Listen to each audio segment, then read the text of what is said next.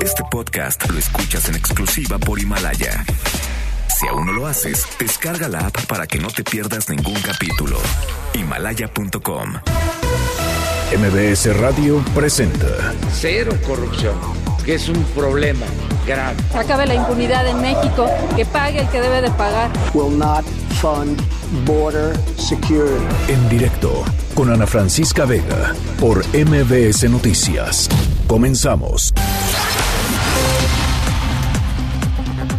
Son las 5 de la tarde con un minuto. Gracias por acompañarnos. Me da muchísimo gusto estar aquí con ustedes en directo a través de MBS Noticias. Yo soy Ana Francisca Vega y hoy es miércoles 29 de enero del 2020.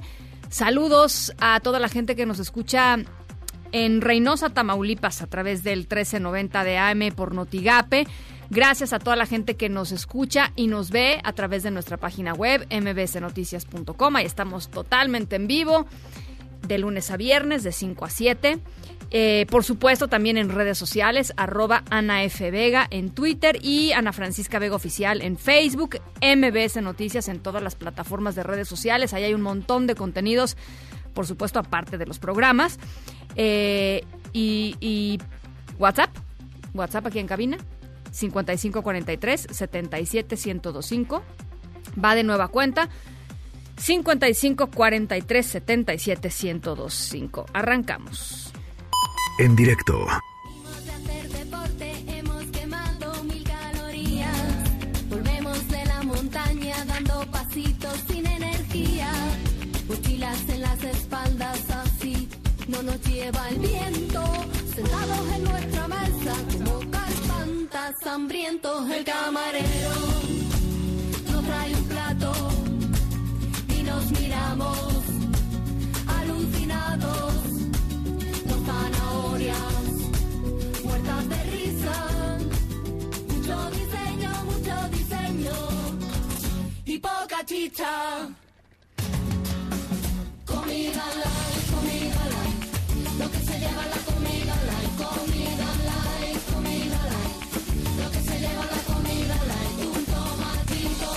Estamos escuchando comida light de Pica Pica porque hoy, eh, pues después de meses de estar en el estire y afloje, eh, empresarios del país advirtieron a la, pues al gobierno federal que van a presentar amparos y que incluso pueden recurrir a instancias internacionales porque están muy enojados con esta nueva norma oficial mexicana que eh, identifica a los productos chatarra, la comida chatarra, claramente para que los consumidores, pues cuando lleguemos a, un, a una tienda, a un supermercado, a un mercado, podamos ver claramente qué eh, alimentos son buenos para nosotros y qué alimentos son o altos en contenido graso o en azúcares o en sal, eh, en fin, eh, la idea de este etiquetado frontal, así se le ha llamado, pues es que los, los consumidores finalmente tengamos elementos para elegir mejor lo que nos conviene comer y eso pues tiene eh, enojados a, a ciertos a ciertos grupos de empresarios porque dice que además no hay relación entre el etiquetado y, y- y lograr este que, que las personas coman más saludablemente o que bajen de peso, etcétera, etcétera. Así es que bueno, pues se prevé que, bien, que venga una, una bronca difícil y, y creo que vale la pena un poco pues eh, entender cuáles son los alcances de estos etiquetados y, y si efectivamente son condiciones eh, necesarias pero no suficientes para controlar la epidemia, por otro lado, la epidemia de obesidad y de diabetes que está viviendo eh, pues eh, eh, eh, el país, ¿no? En términos de obesidad infantil y obesidad de personas adultas. Por eso queremos platicar con nuestra educadora en diabetes de cabecera, nutrióloga de cabecera, Fernanda Alvarado. Fer, ¿cómo estás? Me da mucho gusto saludarte otra vez. Hola Ana Francisca, un gusto estar contigo y el auditorio de nuevo y sobre todo para platicar de estos temas tan interesantes. A ver, pues ah, yo creo que la primer, eh, la primer pregunta tendría que ser uno de los argumentos que dieron los empresarios hoy. Eh, el presidente de la CONCAMIN dijo que en, en ningún país se ha comprobado que las medidas como las que se buscan aplicar en México, es decir, el etiquetado frontal, tenga un resultado comprobable para disminuir el sobrepeso y la obesidad. Que no se ha bajado ni un gramo por el etiquetado, así lo dijo. Mira, yo creo que hay que entender de primera instancia que el etiquetado es una de las muchas medidas que se tienen que tomar, ¿no? O sea, como todos sabemos, la obesidad no es no es nada más este tiene una causa, tiene muchísimas causas básicas, este subyacentes, ¿no? Las básicas, pues cuáles serían la industrialización, la urbanización, de que las mamás pues ya no tenemos a veces la oportunidad de estar cocinando en casa, ¿no? Toda esta dinámica familiar que cambia. Después viene donde está el etiquetado, que serían como las causas subyacentes, que es toda esta accesibilidad eh, alimentos que tenemos eh, a este ambiente obesogénico donde donde estamos, del, del que estamos rodeados, ¿no? A la pérdida de la cultura alimentaria, este mercado masivo de ver eh, tiendas de mini supers en cada esquina y pues cada vez menos mercados locales. Todo esto, eh, pues no lo vas a solucionar nada más con un etiquetado. O sea, hay, debe ser muchas medidas, pero sí uno de los ejes centrales es el que los mexicanos tengamos la oportunidad de, de, de manera muy sencilla de elegir alimentos que más se adecúen a nuestras necesidades. Sí hay evidencia súper sustentada eh, en el modelo que se llevó en Chile, ahorita se está implementando en Uruguay, y eh, nada más que tampoco, pues no vas a reducir de un día a otro la, la epidemia que estamos viviendo del sobrepeso. Eh, yo creo que además esto ha sido, la salud de los mexicanos ha estado, eh, pues por desde hace muchos años, como que promulgados por, por la misma industria. Se han hecho acuerdos, ¿no? El famoso en 2010 se, se, firmó el Acuerdo Nacional de la Salud Alimentaria, donde pues de la mano y quedaron todos muy en, reducir la publicidad dirigida a niños, en no vender este, ciertos alimentos en escuelas y demás. Pero pues no funcionó porque de 2010 al 2018, que fue la última encuesta nacional de salud y nutrición, pues, subió. estamos peor. Entonces ya no se trata de acuerdo, ya no se trata de estar de buena onda, sino de implementar políticas. Y el etiquetado de advertencia es una política que afortunadamente ya se firmó, ya se, se, publicó ahora en, el, en la, la, modificación a la norma oficial mexicana que trata sobre, pues sobre todas las especificaciones que deben portar los productos, pero hay muchísima confusión. No es que esto vaya a solucionar el problema de raíz, sino que tú ya vas a entender y eh, qué, es lo que vas a comprar, no se van a prohibir los alimentos y por el contrario yo, yo creo que puede invitar a la industria a reformular sus productos, ¿no? Pero sí, sí es distinto, va a ser distinto este etiquetado al que al que está ahorita en Chile, por ejemplo. ¿En qué sentido va a ser este distinto? Va a ser distinto porque en Chile utilizan la palabra alto en azúcar. Bueno, para explicar un poquito de, al, auditorio, este, audito, el, este etiquetado va a aportar sellos de advertencia, octágonos de advertencia, eh, sobre nutrimentos críticos, se le llama así a los, a, los ingredientes que, han, que están relacionados en el desarrollo de enfermedades crónicas, diabetes tipo 2. Entonces son azúcares, sodio y grasas, ¿no? grasas saturadas y grasas trans. Entonces, cuando un alimento procesado, muy importante decir que solamente a los que se les incluyan algunos de estos ingredientes, porque mucha gente se espanta y dice, o sea, la miel va a traer un sello que diga alto en azúcar, pues no, porque la miel de, de, abeja es un ingrediente culinario. No, y tiene, y, tiene otros atributos alimenticios que te alimentan, ¿no? Exacto, es un alimento real. ¿Quiénes van a aportar estos sellos? Pues alimentos que estén adicionados y que excedan los, lo, propuesto por la Organización Panamericana de Salud de estos nutrimentos, ¿no? en, en 100 gramos. Entonces, los productos van a decir aquí en México exceso. En Chile dice alto en, aquí va a decir exceso porque los mexicanos a veces creemos que el alto en es bueno. Entonces, eso va a cambiar. Y también, eh, esto está muy, muy, muy interesante, van a llevar la leyenda precautoria de eh, contiene edulcorantes no apto para niños o contiene cafeína no apto para menores. ¿Por qué? Porque en Chile que, o sea, nosotros adoptamos el modelo chileno, pero también todos los técnicos y especialistas en el tema que se sentaron a ver cómo le estaba yendo a Chile, se dieron cuenta que empezaron a meter muchísimos edulcorantes artificiales en productos dirigidos a niños. Y al día de hoy no hay evidencia científica que diga que el consumo de edulcorantes de niños sea inocuo. Sí. Por tanto, pues no no puedes recomendar No, el no, exceso de edulcorantes y de entrada por una cuestión de educación, ¿no? Porque al tú meterle tanta tanto dulzor a un producto, pues eh, tu hijo jamás va a comer frutas, verduras o alimentos sanos porque no van a tener ese nivel, ¿no? De, de dulzor. Entonces, ese es por un lado y por otro lado, eh, no si tiene un sello de advertencia algún producto no va a estar permitido que tenga avales como el típico eh, avalado por la Asociación de Pediatría, Ah, claro, ¿no? es Entonces, otra, sí. no va a poder llevar eso. ¿Por qué? Porque lleva un sello de advertencia. Y aquí, donde ojalá se cumpla esto, es que nuestro tigre deportivo de los cereales de caja, pues igual y ya también se va a morir, porque si lleva un sello de advertencia, algún producto dirigido a niños, no va a poder ser atractivo. Entonces va a tener que llevar su Ah, cajita muy seria y pues eso va a restar mucho la eh, el, el querer el que los niños quieran consumir ese tipo de productos. ¿A partir de cuándo vamos a ver estos etiquetados ya en las tiendas, Fer?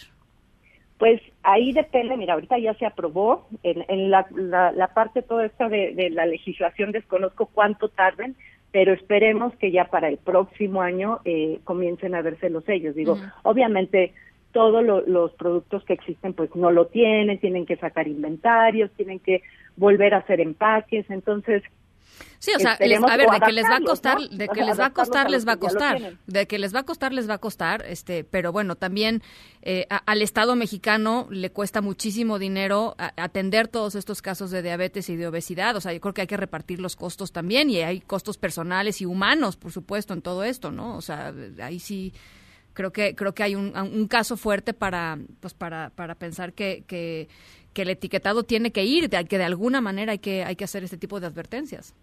Sí, y va, te digo, junto, pegadito y de la mano Con otras cosas. cuestiones de publicidad, Claro. sobre todo dirigidos a niños. O sea, el etiquetado va a ser el eje para comenzar a implementar otro tipo de políticas, ¿no? Retomar quizá el, lo- el impuesto a las bebidas azucaradas que tenemos solamente del 10% y hay evidencia que si se implementa con- de 20%, pues sí va a bajar la tasa de, de, de sobrepeso, obesidad y por tanto, pues la, lo, el factor de riesgo de tantas enfermedades que hay en México. Totalmente. Ahora, también es importante entender que este etiquetado de advertencia, los octágonos que van a tener los productos procesados, no van a sustituir a la famosa tabla nutrimental que tienen todos los, los alimentos y bebidas envasados.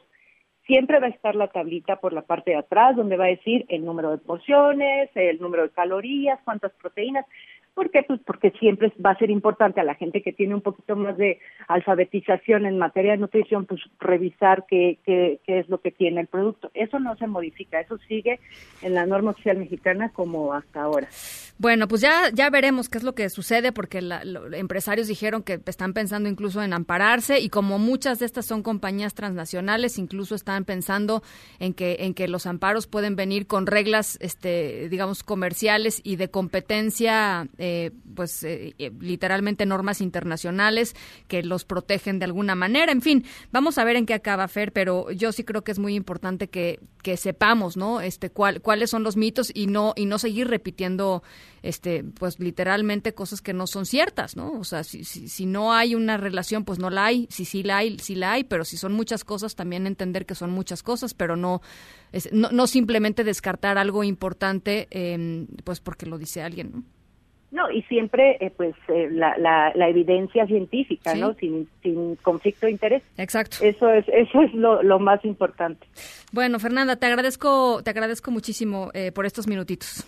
No, un gustazo, Ana Francisca, saludos. Un abrazo, Fernanda Alvarado, educadora en diabetes. La pueden seguir en Twitter como arroba fer con doble R, Fernanda. Eh, siempre con, con muchos consejos eh, y, con, y con su podcast, por supuesto, que es, que es maravilloso. Son las 5 con 15, nos vamos con otras cosas. Noticias en directo. Bueno, el cuerpo de un hombre apareció en Ocampo, eh, allá en Michoacán. La Fiscalía General del Estado nos comentó que, eh, pues debido al avanzado estado de descomposición de este de este cuerpo, investigan en estos momentos si es que se trata o no de Homero Gómez González. Aquí platicamos eh, sobre el caso de Homero, este protector de la mariposa monarca, del hábitat de la mariposa monarca ahí en el en el refugio en Ocampo, Michoacán, el, el refugio más grande de mariposas monarcas en México. Desapareció el pasado 13 de, enero. Marco Antonio Duarte, tú también eh, pues has estado en contacto con la Fiscalía esta tarde. ¿Qué te, ¿Qué te dicen, Marco? Buenas tardes. Hola, ¿qué tal Ana Francisca? Te saludo con mucho gusto, al igual que a nuestro auditorio. Efectivamente, la Fiscalía General de Michoacán analiza el cadáver de un hombre que fue encontrado en una olla agrícola en el municipio de Ocampo, cerca del Estado de México, y que podría tratarse de Homero Gómez González, el administrador del santuario de la mariposa monarca en el ejido denominado como el Rosario, uno de los más grandes e importantes de la biosfera de este lepidóptero. La Fiscalía Estatal informó a Noticias MBS que el cadáver, hasta el momento no identificado, fue encontrado boca abajo flotando en una olla agrícola en el predio de El Soldado, cerca de donde se realizó la feria de Ocampo y donde fue visto por última vez Homero Gómez. El cuerpo se encuentra en avanzado estado de descomposición, pero de acuerdo a la fiscalía no presenta indicios o huellas de violencia, por lo que la víctima pudo haber muerto tras caer accidentalmente a la olla agrícola. Cabe mencionar, Ana Francisca, que Homero Gómez desapareció el 13 de enero pasado y fungía como encargado del santuario del Rosario, Sí. pero en múltiples ocasiones estuvo inmerso en, pol- en polémicas, es decir, era acusado de irregularidades en el manejo de los recursos del ejido, el cual también recibe donativos del Fondo Mundial para la Naturaleza, mejor conocida como la WWF.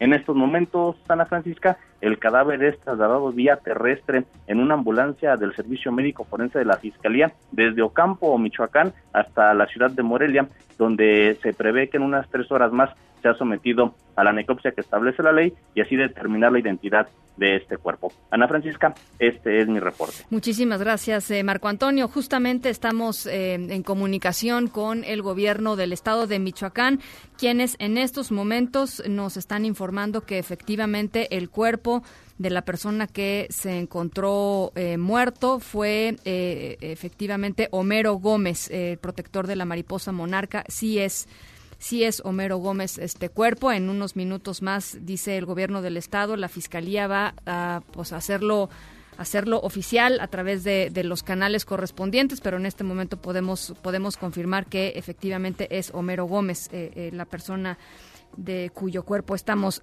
hablando esta tarde. Vamos a, por supuesto, a hacer contacto con la Fiscalía eh, de Michoacán en unos minutos más para poder platicar con ellos eh, eh, en términos de algunas de las primeras líneas que se hayan que se hayan encontrado mm, pues con respecto a este caso de desde el lunes 13 de enero que desapareció eh, Homero. Por cierto eh, su cuenta de Twitter estaba todavía activa el lunes el lunes 13 de enero eh, que salió a un evento y eh, ya no volvieron a saber de él sus sus familiares. Así es que por supuesto estaremos yendo a Michoacán en unos minutitos más. En otras cosas Vaya historia lo que sucedió esta mañana. Al menos seis personas son investigadas por la fuga de tres reos del reclusorio sur en la alcaldía Xochimilco. Entre los fugados está nada más y nada menos que Víctor Manuel Félix Beltrán, señalado como principal operador financiero de los hijos del Chapo Guzmán. De acuerdo con autoridades, parte de la responsabilidad es de jueces federales que mantienen a través de sus sentencias a reos de alta peligrosidad en eh, cárceles de la Ciudad de México.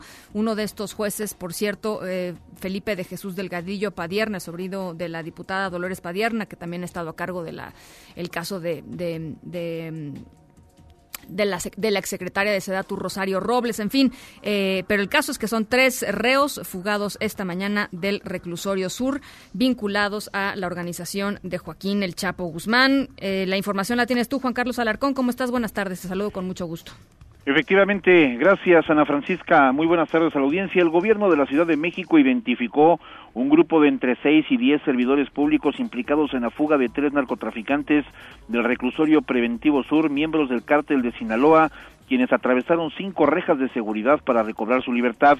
La secretaria de Gobierno, Rosa Isela Rodríguez, reconoció que la evasión de estos reos es resultado de un acto de colusión que traerá consecuencias jurídicas para funcionarios de todos los niveles que resulten implicados en dicha fuga.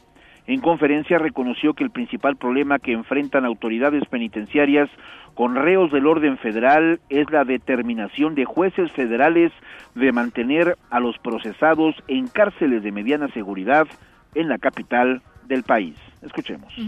Nosotros seguimos reiterando el llamado a los jueces para que pongan atención en este tema. Cuando vemos el perfil, pues se hace la solicitud correspondiente. Pero en este caso son tres jueces. Em, del primero, del Félix Beltrán, es la jueza María Elena Cardona Ramos. El segundo es del señor Mesa González, es el juez Felipe de Jesús Delgadillo Padierna. Del tres, del señor Osuna Navarro, es el juez Ganter Alejandro Villar. Por su parte, el subsecretario del Sistema Penitenciario, Asael Ruiz Ortega, explicó que los sospechosos requeridos por el gobierno de Estados Unidos se encontraban en el área de ingreso considerado de mediana seguridad. Sin embargo, se amplió el número de exclusas para reforzar las medidas de seguridad en dicha zona. Escuchemos. ¿Cuántas esclusas? Repito, son cinco. Cada una fueron cinco esclusas, están contabilizadas. Por cualquiera de las rutas del área en la que tenían que haber salido, tenían que haber pasado por cinco esclusas. Esa es la primera. Y con candados de seguridad. Son cinco puertas, cinco esclusas, las que ellos pasaron desde la estancia hasta llegar al patio de donde se realiza el inicio de investigación, hacia donde se dirigieron. El funcionario señaló que el pase de lista se realizó aproximadamente a las 7.30 de la mañana de este miércoles y la notificación de ausencia de los tres reclusos se reportó entre las 8 y 8.10 horas, por lo que en ese momento se generó la alerta de fuga a todas las autoridades de las áreas de seguridad de la capital del país. Explicó que la Fiscalía General de Justicia Capitalina inició las investigaciones y como parte de este proceso tiene bajo investigación a todos los servidores públicos que se encontraban de turno en el reclusorio sur. Esto también incluye al subdirector de dicho penal, Omar Tonatiu Zamora Mendoza, y a Óscar Labastida Galván, subdirector de seguridad del reclusorio sur. La secretaria de Gobierno, Rosa Isela Rodríguez, dejó en claro que del resultado de las investigaciones se determinará la permanencia de algunos funcionarios o, en su caso, la consignación de quienes resulten responsables ante la autoridad judicial. Añadió que este caso no quedará impune y llamó a los jueces federales a razonar la necesidad de que reos de esta naturaleza sean trasladados y permanezcan en centros penitenciarios federales de máxima seguridad. Ana Francisca, el reporte que tengo. Oye, Juan Carlos, y bueno, sobra decir que del paradero de estas tres personas ni idea, ¿no? No, no hay, no hay hasta el momento, pues, eh, el, eh, algún punto donde pudieran haber, pues, eh, estado ocultos, al menos estas horas siguientes a la fuga. Lo que sí mencionó la secretaria de Gobierno es que se han pues eh, habilitado todos los eh, protocolos para la búsqueda, incluso se ha solicitado al Instituto Nacional de Migración la alerta migratoria para evitar que estas personas, estos tres narcotraficantes identificados como miembros activos del cártel de Sinaloa, eh, salgan o evadan eh, por las eh, fronteras se salgan del país. Así es que pues ahora las autoridades, todas las autoridades del país en busca de estas tres personas para regresarlos de nueva cuenta al centro penitenciario. Bueno, pues ya estaremos eh, platicándolo más adelante. Gracias Juan Carlos, buena tarde. Buenas tardes. Fueron descartados dos posibles casos del virus del coronavirus en el Estado de México. Juan Gabriel González, ¿cómo estás? Te saludo con mucho gusto. ¿Qué tal, Ana Francisca Auditorio? Muy buenas tardes. Efectivamente, los dos casos sospechosos de coronavirus que fueron alertados ayer en la noche en el Estado de México quedaron descartados por la Secretaría de Salud de la entidad. Esto luego de tener los resultados por parte del Instituto de Diagnóstico y Referencias Epidemiológicas que catalogó la alerta como negativa. Se trataba de una mujer de 27 años y un adolescente de 14. La primera persona llegó procedente de China el pasado 18 de enero y presentó sintomatología similar al del coronavirus. Ambas personas estuvieron en las últimas horas en aislamiento domiciliario, en lo que los laboratorios obtenían los resultados. Esta tarde el director de epidemiología del Instituto de Salud del Estado de México, Víctor Manuel Torres Mesa, detalló que el personal de salud mexiquense actuó de manera oportuna para realizar la toma de muestras correspondientes y hacer esta eh, quitar o más bien decir que fueron negativos estos casos sospechosos. Escuchemos nuestros dos casos sospechosos de una mujer de 27 años y un chico de 14 son negativos, eh, de tal manera que mantendremos eh, la vigilancia epidemiológica activa, haciendo énfasis en acciones de prevención, sobre todo en nuestra población, y en mexiquenses o mexicanos que cumplan la definición de caso, que vengan de las provincias de China,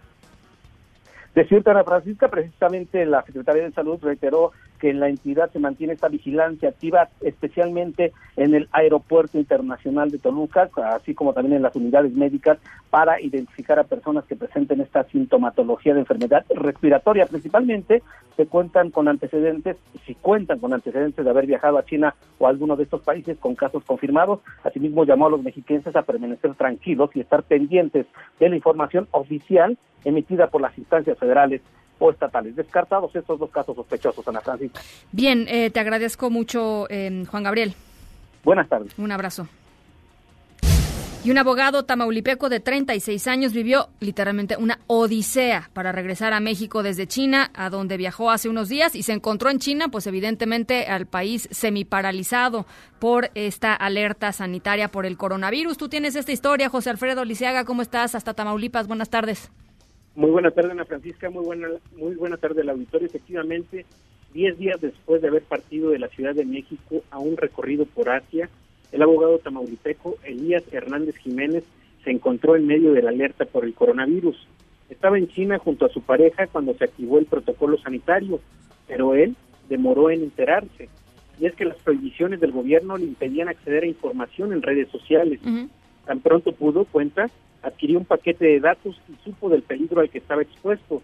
Se trataba, le digo, del coronavirus, mal que lo obligó a cancelar su viaje y luego a iniciar una odisea para salir de China y volver a México.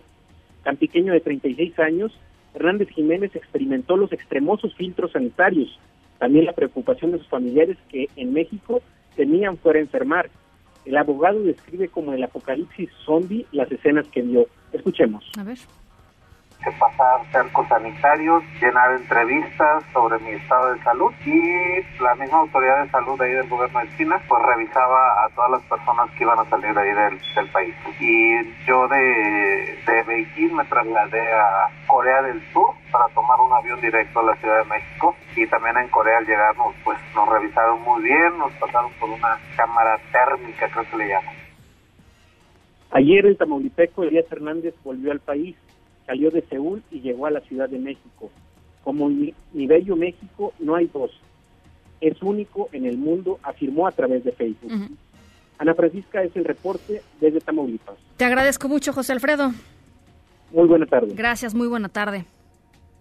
Por cierto, mañana jueves el Comité de Emergencias de la OMS, la Organización Mundial de la Salud, se va a reunir otra vez para analizar el grado de emergencia por esta cepa del coronavirus y decidir si declaran finalmente o no la emergencia internacional. Esto pues abre evidentemente una serie de protocolos nuevos a partir de que se declara la emergencia. Empiezan a ocurrir cosas en los distintos países eh, y es importante saber en dónde está la evaluación de la OMS. Esta es la voz de Tedros Adranom, el director general de la OMS. El aumento continuo de los casos y la evidencia de transmisión de persona a persona fuera de China son muy preocupantes. Aunque las cifras fuera de China son relativamente pequeñas, tiene el potencial de un brote mucho mayor. He decidido volver a convocar este Comité de Emergencia Internacional por el Coronavirus para asesorarme sobre el clima de emergencia de interés internacional.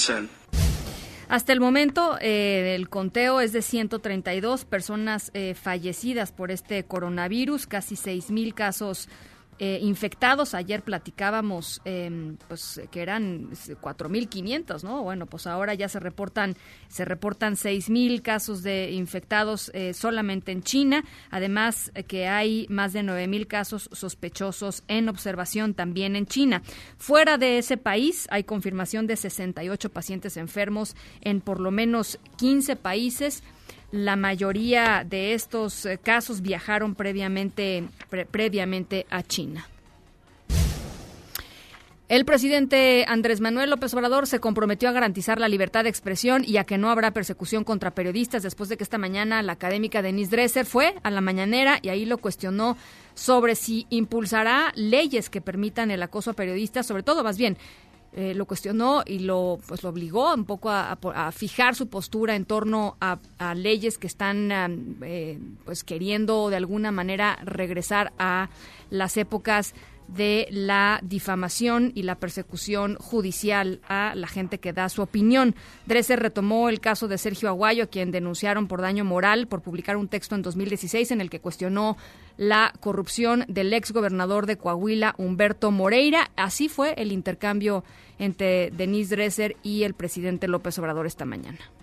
Pero reitero la pregunta, ¿usted se compromete a, no apoyar leyes que criminalicen a los periodistas? por convicción. Si, si Alejandro Gertz Manero el primero de febrero presenta un código penal único que contenga este tipo de medidas, ¿usted desde esta tribuna las va a condenar? Claro que sí, pero además la facultad de presentar iniciativas de reforma corresponde al presidente, al titular del Ejecutivo y a los legisladores. Entonces, nuestros adversarios que creen que somos iguales que los gobernantes de otros tiempos, hicieron un escándalo. O sea, les puedo explicar cómo me enteré.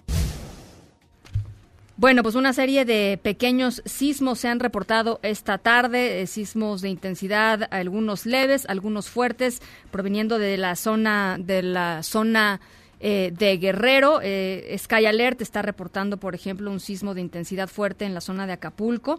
Eh, todavía, por supuesto, no tenemos los datos del sismológico nacional. Esto fue hace hace 10 minutos y después uno de intensidad leve en el sensor ubicado en Ayutla Guerrero y otro también de intensidad leve en el sensor ubicado en Chilpancingo Guerrero. Nora Bucio, tú andas por la colonia Roma, ahí se sintió, se sintió este sismo. ¿Cómo estás? Buenas tardes, platícanos.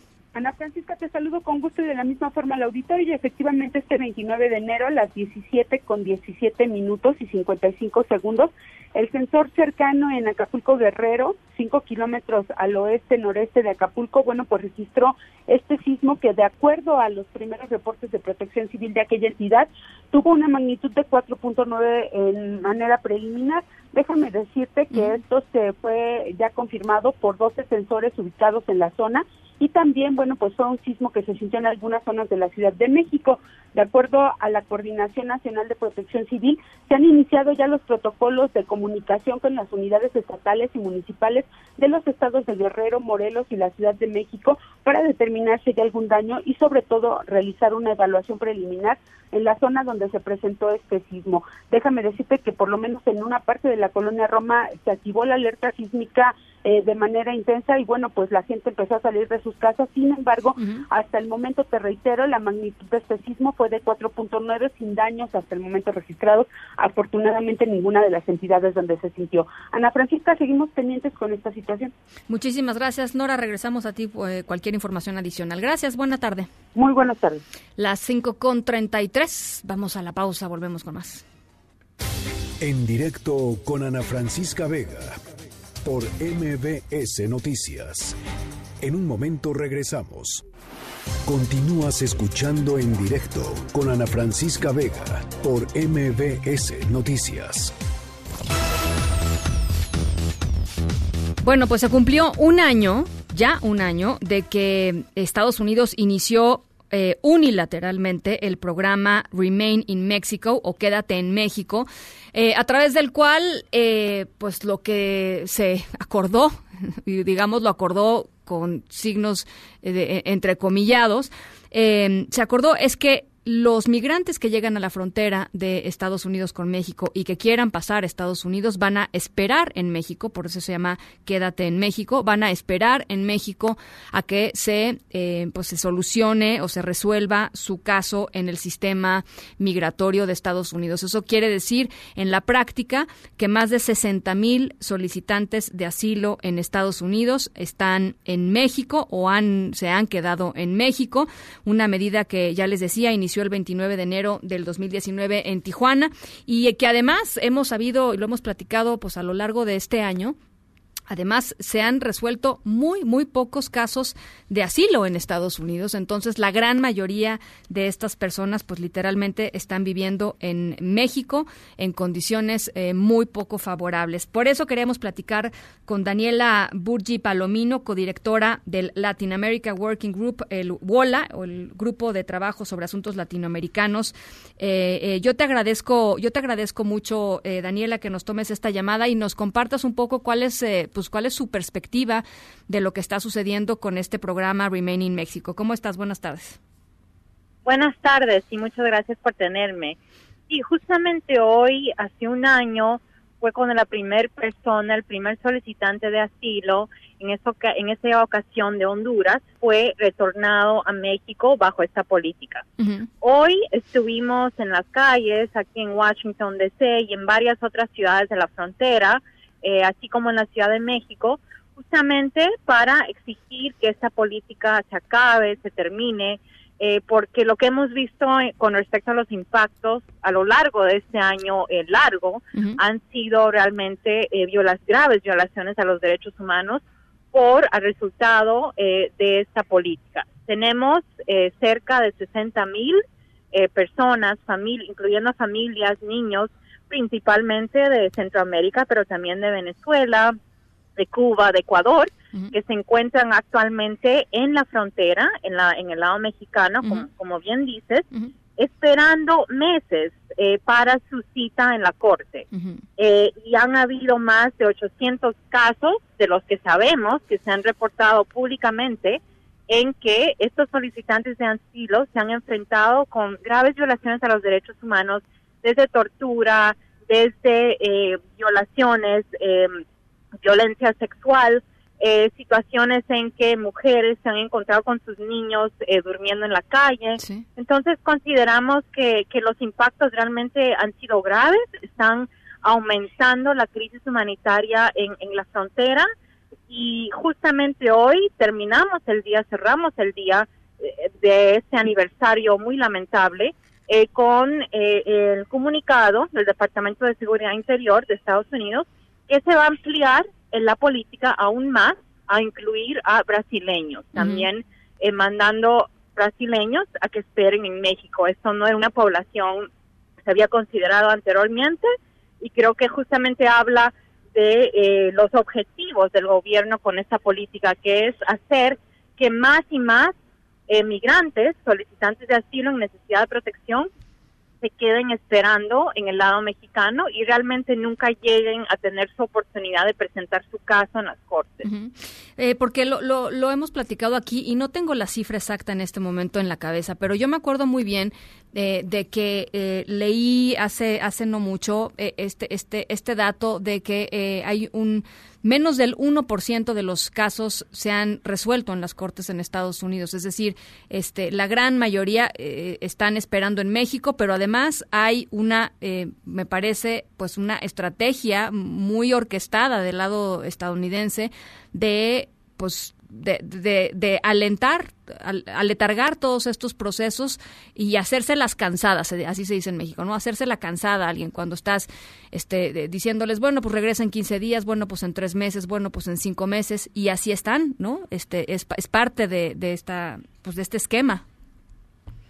Es correcto, la gran mayoría, estamos hablando del 98% de las personas que se encuentran bajo esta política, eh, que han sido sujetos a esta política no tienen acceso a un abogado porque eh, pues como una persona estando en el lado mexicano de la frontera va a poder tener acceso a un abogado que abogado estadounidense que conoce las leyes de Estados Unidos. Eh, yo personalmente pude observar en una corte de inmigración de San Diego cómo las personas llegaban bajo esta política y básicamente lo que pasa es que las personas se tienen que presentar en la frontera cinco horas o más antes de su hora programada en la corte para que eh, agencias migratorias luego les eh, transfieren a la corte. Simplemente, y ahí tienen que esperar horas, simplemente para tener menos de cinco minutos en frente de un juez, eh, con muy poca información, sin acceso a un abogado, para, como tú bien dices, solamente el juez le diga que tiene que regresar en meses. Y ahí otra vez es retornado ese mismo día a México y sabemos las condiciones en que se encuentran. Entonces sí, está completamente haciendo, creando una situación en que las personas se cansan, se desesperan, y han habido muchos casos, como los casos lamentables que hemos visto a lo largo del año, en que las personas se desesperan al punto de querer cruzar la frontera con sus propios medios, ¿no? O con un coyote y en condiciones muy riesgosas. Por eso. Eh, y finalmente te quisiera eh, preguntar, Daniela, sobre, eh, sobre las condiciones eh, acá en México. mucho se, se ha dicho, se ha repetido la frase, a, a, muchos enoja, a otros, otros están de acuerdo con ella, de que México se ha convertido en el muro de Trump. ¿Tú qué opinas? Estamos viendo desde Estados Unidos eh, eh, con muy mucha preocupación las acciones recientes del gobierno mexicano. Eh, siempre parte de la estrategia del gobierno de Estados Unidos obviamente fue presionar, y esto ocurrió también bajo la administración Obama, no es nuevo, siempre ha querido presionar al gobierno mexicano, sea quien sea, para detener el flujo migratorio. eh, pero las acciones recientes creo que realmente demuestran un cambio muy fuerte en la política eh, de derechos humanos, de protección a los derechos de migrantes que eh, el gobierno mexicano había prometido. Eh, sobre todo vemos con muy eh, mucha preocupación las acciones recientes de eh, no permitir a las organizaciones de la sociedad civil a entrar a monitorear centros de detención. Esperamos que esa situación cambie, dado que las acciones de, de organizaciones de la sociedad civil es fundamental y además eh, eh, queremos o, o, no hemos visto también con mucha preocupación las acciones de la Guardia Nacional. Para nosotros sí eso ese, ese enfoque eh, demuestra un, unas acciones de eh, lejos de derechos humanos pero más de un enfoque de militarización. Bueno, pues eh, ahí está. Eh, tenía tenía pues muchas ganas de platicar eh, eh, con ustedes sobre sobre la evaluación de este Remain in Mexico. Eh, preocupante lo que dices, coincido sobre extender el programa ahora a personas de nacionalidad brasileña. Y bueno, pues eh, estamos en comunicación. Daniela, te agradezco mucho. No, muchas gracias a ustedes. Daniela gracias. Burgi Palomino, codirectora del WOLA, la oficina de, de Estados Unidos de, para asuntos latinoamericanos. En directo. En la línea de en directo está el doctor Víctor Hugo Espíndola del Servicio Sismológico Nacional. Doctor, eh, ¿cómo está? Muy buenas tardes. Platíquenos un poco de este sismo que se registró eh, esta tarde. Ah, bueno, pues mire, este fue, fue un sismo de magnitud 5.1 que se encuentra muy cerca a la ciudad de, de Acapulco, ¿verdad? Al puerto. Es, es, es, un sismo que no es muy profundo, de, de 10 kilómetros de profundidad, y bueno, es característico de esta zona, seguramente lo sintieron en, en el puerto de Acapulco, uh -huh. y pues este pues está asociado con la subducción en esa en esa zona. Uh -huh. eh, platícanos un poquito, ¿es, es uno, es un sismo o son varios es, pequeños No, es sismos? uno solo, es uno Uh -huh. solo. Uh -huh. Es un solo sismo que fue a las 17 eh, eh, a las 5.17, uh -huh. es, es, la hora origen, o sea que ya tiene un, unos minutos que ocurrió, sí. pero es un solo sismo en esa región. ¿Y cuánto duró el sismo, doctor? Mire, la, el, el, la duración es, es, un, es un parámetro muy, muy, muy del lugar en donde se encuentre. Uh -huh porque si nosotros vemos el sismo, el registro sísmico, que es de un instrumento muy sensible, pues vemos ahí que pudo haber durado dos o tres minutos, ¿verdad? Sí. Sin embargo, lo que nosotros sentimos, lo que la persona siente es dependiendo en qué región se encuentre y si está más cercano de la fuente sísmica o más alejado. ¿Qué, qué otra característica tiene este sismo que se presentó, eh, doctor? Pues que es un sismo que está asociado a la zona de subducción en ese pliegue en donde empieza precisamente eh, eh, los límites entre la placa norteamericana y placa de Cocos uh -huh. y hay fracturamiento en, en, en, ese lugar en donde empieza a este a penetrar bajo la, la parte la placa norteamericana y entonces hay continuamente hay rompimientos empiezan a crear ciertas fallas dentro de la placa este de Cocos uh -huh. entonces no es propiamente de las dos de, eh, eh, interplaca como interfase como se le llama. Es más bien superficial a 10 kilómetros eh, que son más o menos continuos en esa región Bien, pues eh, yo le agradezco mucho que, nos, que nos aclare, doctor Víctor Hugo Espíndola, del Servicio Sismológico Nacional. Gracias y muy buenas tardes. Pues siempre hay que estar atentos, ¿verdad? En cualquier momento se puede, puede ocurrir un sismo de estas magnitudes o mayores. Entonces siempre hay que estar este, recordando y seguir las indicaciones principalmente que ya se tienen de protección civil y otras instancias. Por supuesto, pues ahí está hecho el llamado. Claro que sí. Muchísimas gracias, doctor. A ustedes, muy amables. Muy buena tarde. Las 5 con 45 las 5 con 45. Vamos a la pausa. En un momento continuamos en directo con Ana Francisca Vega. Continúas escuchando en directo con Ana Francisca Vega por MBS Noticias. Epicentro. Epicentro. Epicentro con León Krause. Querido León, ¿cómo estás? Hola, hola. León. Aquí estoy. ¿Cómo estás? muy bien, Ana.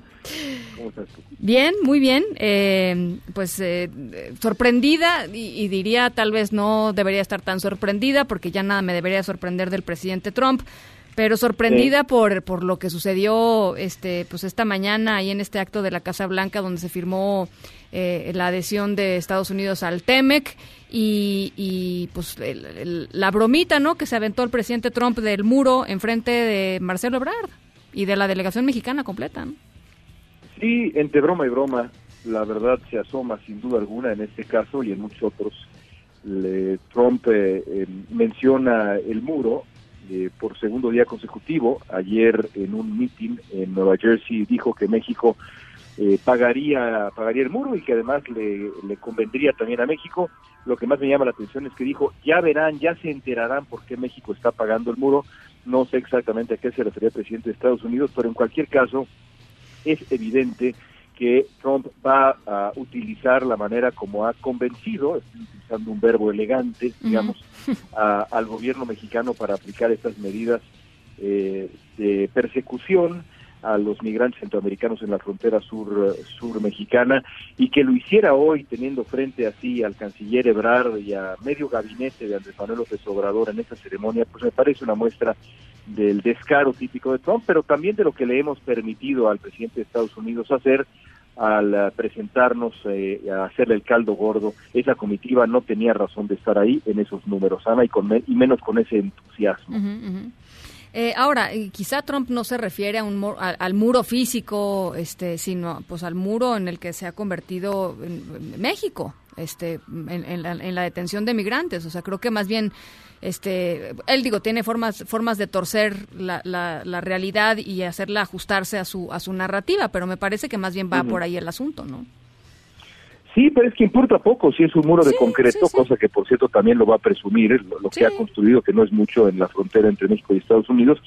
Eh, importa poco si es de concreto o si es una valla, o, importa poco. Eh, eh, lo cierto es que México ha formado un muro de carne y hueso y las imágenes están ahí como un regalo con todo y moño para el presidente Trump. Los videos que todos hemos visto en los últimos días de la Guardia Nacional Mexicana utilizando gases lacrimógenos, persiguiendo inmigrantes, bueno, haciendo exactamente lo que Donald Trump quiere que, hagamos en imágenes que ahora sí, déjame citar a los clásicos, no las tiene ni Trump, eh, porque con toda franqueza ese tipo de actitud no se le ve a, ni siquiera a la patrulla fronteriza eh, en, Estados Unidos. Un regalo sin duda completito para Donald Trump ahora que comience la campaña. Oye, y lo que también estaba leyendo por ahí, no recuerdo bien dónde, pero, pero me pareció muy interesante no había yo reparado en eso, que es eh, este asunto de, pues México se queda, digamos, está como entre la espada y la pared, porque por un lado, pues se ha convertido en esto que, sabemos, se, ha, eh, digamos, ha aceptado las imposiciones del presidente Trump con todas las consecuencias que esto tiene,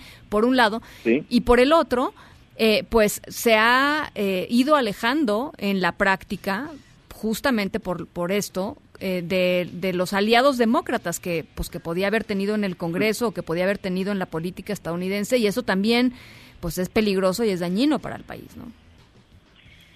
Pero por supuesto, esta, esta es una lectura eh, acertadísima, una lectura que, por ejemplo, repite con, con frecuencia el eh, ex embajador de México en Estados Unidos, Arturo Sarucán, que Puede la ser, exacta- sabe muy, muy poca gente. Exactamente. Y es absolutamente cierto.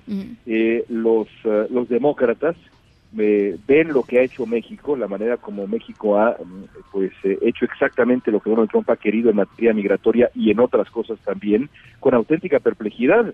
Eh, recuerdo haber entrevistado a Julián Castro, eh, eh, precandidato presidencial, quien me dijo me sorprende mucho lo que ha hecho el gobierno de México. Hay esa perplejidad y lo curioso es que, pues sí, tal y como señalas, en Estados Unidos hay dos fuerzas políticas igualmente importantes y los demócratas eh, no olvidarán lo que evidentemente se ha hecho, como no olvidó Hillary Clinton que Enrique Peña Nieto hubiera invitado a Donald Trump y a ella, por más que Peña Nieto dijera otra cosa, no la invitaron de la misma manera. Bueno, pues ahí está este acto básicamente este de campaña lo que vimos hoy, ¿no? Bueno, por supuesto, con la presencia De Marcelo porque vale la sí, pena y de Graciela Márquez. de la embajadora de México, de la secretaria de Economía, del secretario de Relaciones Exteriores, del subsecretario de Relaciones Exteriores, vaya, todo el mundo. ¿A quién mandó Canadá, Ana? Averígualo, seguramente Sí, no, a lo mejor lo sabes ya. no. Creo que mandó a una persona, a un representante diplomático de la embajada. Nosotros mandamos a todo mundo, no nos faltó mandar nada más a, eh, no sé, eh, al presidente de México, ¿no? No, no. si gustara volar fuera de México hubiera estado ahí. Eh, es increíble, la verdad. Bueno. Es increíble. Bueno, pues ahí está. Eso fue lo que le tocó escuchar hoy a Marcelo Ebrard, a Graciela Márquez, la, eh, la secretaria de Economía, la embajadora Marta Bárcena, al subsecretario para América del Norte, Jesús Seade, y a Luz María, a Luz María de la Mora, jefa de la Unidad de Coordinación de Negociaciones. Eso fue lo que les tocó escuchar hoy. Bueno, gracias, León. Gracias a ti, Ana. Un abrazo. En directo, una historia feliz y ahora es solo un cuento de horror. Ya nada puedo hacer, eclipse total del amor.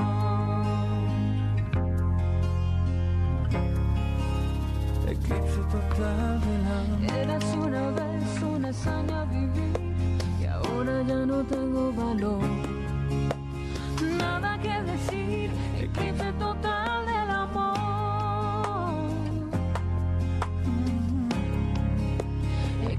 total del amor. Bueno, la versión en español de Total Eclipse of the Heart, eh, interpretada por Yuridia, Eclipse Total del Amor. ¿Por qué estamos escuchando esto? Bueno, pues porque nuestra historia sonora de hoy tiene que ver con alguien que comparte nombre con esta canción, Eclipse. Eh, eh, así se llama, vive en Seattle, en Estados Unidos, eh, y es súper popular, es muy alegre. eh, diario le saca la sonrisa espontánea a sus vecinos y a la gente con la que se va topando por la calle. Eh, y al ratito les platico por qué. Por lo pronto los dejo con, con esta canción.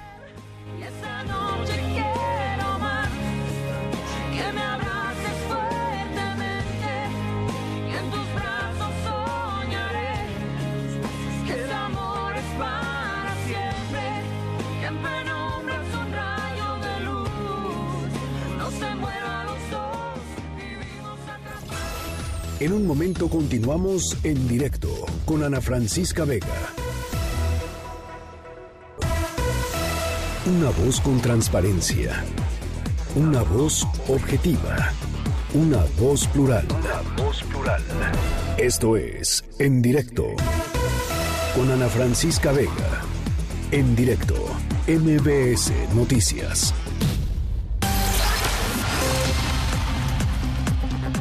Las 6 de la tarde con un minuto. Gracias por seguir con nosotros aquí en directo a través de MBS Noticias. Yo soy Ana Francisca Vega. Hoy es miércoles 29 de enero del 2020. WhatsApp aquí en cabina para que podamos platicar. 55 43 77 1025. Va otra vez. 55 43 77 1025. Saludos a toda la gente que nos está escuchando desde Torreón, Coahuila a través de Q91.1 y desde Zacatecas a través de Sonido Estrella 89.9. Gracias también a toda la gente que nos ve y nos escucha a través de nuestra página web mbsnoticias.com. Tenemos muchísima información. Hoy también es miércoles con Irma Uribe de Ate con Queso, así es que vámonos arrancando. Noticias en directo. Sin daños hasta el momento en la Ciudad de México por el sismo de magnitud 5.1 que tuvo epicentro a 29 kilómetros al suroeste de Acapulco Guerrero. En directo, el, directo, el doctor Víctor Hugo Espíndola del Servicio Sismológico Nacional nos dio más detalles fue un sismo de magnitud 5.1 que se encuentra muy cerca a la ciudad de, de Acapulco, ¿verdad? Al puerto. Es, un sismo que no es muy profundo, de 10 kilómetros de profundidad, y bueno, es característico de esta zona, seguramente lo sintieron en el puerto de Acapulco, pues está asociado con la subducción en esa, en esa zona. Eh, ya les decía, fue en Guerrero y el gobernador de ese estado, Héctor Astudillo, dijo que por el sismo ya se han activado los protocolos eh, correspondientes. Eduardo Guzmán, te saludo con mucho gusto hasta Guerrero, platícanos. Buenas tardes, Santa Francisca. Efectivamente, después de este sismo de magnitud de 5.1 grados registrado la tarde de este miércoles con epicentro a 29 kilómetros del puerto de Acapulco, la Secretaría de Protección Civil del Estado informó que se activaron los protocolos preventivos correspondientes. Inmediatamente después del movimiento telúrico, personal de dicha dependencia estableció comunicación con las autoridades municipales cercanas a la zona del epicentro para descartar cualquier tipo de daños que pudieran representar un riesgo para la población. Te comento que este sismo pues se registró a las 17 horas con 17 minutos de este miércoles. Se percibió de moderado a fuerte aquí en el puerto de Acapulco, así como las, en los municipios de las regiones Costa Grande y Centro, sin reporte de afectaciones afortunadamente hasta el momento. También es de resaltar que en lo que va del año, en, aquí en el estado de Guerrero, se han registrado 331 sismos, manteniéndose como la segunda entidad con mayor actividad sísmica del país, tan solo por abajo del estado vecino de Oaxaca, Ana Francisca. Así los promedios hasta el momento, tras este sismo, en el que te repito, afortunadamente no hay daños materiales ni humanos que lamentar. Muchísimas gracias y me da muchísimo gusto. Gracias, Eduardo. Buenas tardes. Gracias, buenas tardes. Eduardo Guzmán, corresponsal de MBS allá en Guerrero. Y aquí al menos seis personas son investigadas por la fuga de tres reos del reclusorio sur en la alcaldía Xochimilco. Entre, entre los uh, reos fugados está Víctor Manuel Félix Beltrán, señalado como el principal operador financiero de los hijos del Chapo Guzmán. Eh, además, este individuo, Víctor Manuel Félix Beltrán, es hijo de Víctor Manuel Félix Félix, alias el señor, que es consuegro del Chapo Guzmán, detenido en el 2011 y condenado a una corte de California a 14 años de prisión. Estos tres individuos que se fugaron, de los cuales no se tiene pistas todavía, eh, pues son miembros activos del cártel de Sinaloa. Escuchamos a Rosa Isela Rodríguez, subsecretaria de Gobierno de la Ciudad de México. Nosotros seguimos reiterando el llamado a los jueces para que pongan atención en este tema. Cuando vemos el perfil, pues se hace la solicitud correspondiente. Pero en este caso son tres jueces. del primero, del Félix Beltrán, es la jueza María Elena Cardona Ramos. El segundo es del señor Mesa González, es el juez Felipe de Jesús Delgadillo Padierna. Del tres, del señor Osuna Navarro, es el juez Ganter Alejandro Villar Ceballos. Ismael N., sobrino e integrante de la organización criminal que lidera Rafael Caro Quintero, fue detenido esta tarde en Culiacán, Sinaloa. Sobre Ismael pesa una orden de detención provisional con fines de extradición, ya que lo requiere una corte de Nueva York para ser procesado por los delitos de asociación delictuosa contra la salud y portación ilegal de armas. ¿Qué está pasando en la Prepa 9? Adrián Jiménez, platícanos. Buenas tardes, ¿cómo estás? Buenas tardes, Ana Francisca. Un saludo afectuoso para ti, el auditorio. Bueno, pues se viven momentos eh, de tensión entre los alumnos que quieren recuperar las instalaciones de la Prepa 9 tomadas desde el pasado 12 de noviembre y los los encapuchados que mantienen tomadas estas instalaciones intentaron ingresar, llegaron con llaves eh, de estas denominadas alicatas para tratar de cortar las cadenas y empezó un intercambio de empujones, eh, de, volaron algunas eh, botellas, e intercambiaron algunos insultos, incluso ya los padres de familia de, de los de los chicos que quieren regresar a la escuela, este, pues están intercambiando estos asuntos y amenazas con los con los encapuchados que mantienen tomados el plantel Ahorita pues están volando algunos objetos desde el interior de este plantel, incluso vemos que vuelan zapatos y botellas con agua. Eh, también rociaron a algunos de los chicos que intentaban recuperar la instalación con, con extintores. Eh, y bueno, pues en estos momentos siguen las cosas, eh, pues en este contención, contención, se, ya se cerró el, el tráfico y no sirvió de nada esta valla que, que implementó personal de protección civil de la UNAM y también pues habían alrededor de 20 policías capitalinos que estaban resguardando la entrada, sin embargo pues ya se replegaron porque precisamente su intención era que no hubiera un enfrentamiento el cual desafortunadamente pues está dando en estos momentos en que te estoy hablando por teléfono ya los los chicos eh, que se mantienen al interior siguen organizándose para que nadie de los alumnos que quieren recuperar las instalaciones pues pueda ingresar y pueda acercarse. En estos momentos eh, hay un intento de autoridades de la UNAM para dialogar con los encapuchados y pedirles que se tranquilicen y que se busque por la vía del diálogo solucionar este enfrentamiento que se registra ya desde hace aproximadamente unos 20 minutos aquí en Avenida Insurgentes Norte. Ana Francisca, es la información que te tengo al momento. Oye, Adrián, eh, ¿como cuántos encapuchados, como cuántos jóvenes hay en estos momentos dentro de la Prepa 9? ¿Tenemos esa información? Sí, eh, de acuerdo a la información que hemos podido recabar, eh, tenemos eh, que son entre 30 y 40 jóvenes encapuchados que, que mantienen la, las instalaciones tomadas. Y aquí al, inter, al exterior de, de la prepa se encuentran alrededor de una centena de jóvenes junto con algunos de los padres de familia que precisamente pues habían dado hace cuestión de unas tres horas un ultimátum a los paristas porque quieren que ya regresen las instalaciones. Y dijeron que si no es por la vía pacífica, pues están dispuestos a que sea de cualquier modo el regreso de las instalaciones. Bueno, pues vamos a estar muy pendientes, Adrián, porque sabemos que todos estos episodios este, tensos eh, pueden terminar en, cosas peores. Por supuesto, los, los jóvenes que quieren recuperar su escuela desde noviembre este, están ya muy enojados, los padres de familia también. Entonces, bueno, evidentemente la situación tensa allá en la Prepa 9 y regresamos contigo. Cualquier, eh, pues cualquier información, por supuesto, eh, al aire, ¿no? Claro que sí, seguimos aquí al pendiente. Te mando un te mando un abrazo Adrián Jiménez con esta información.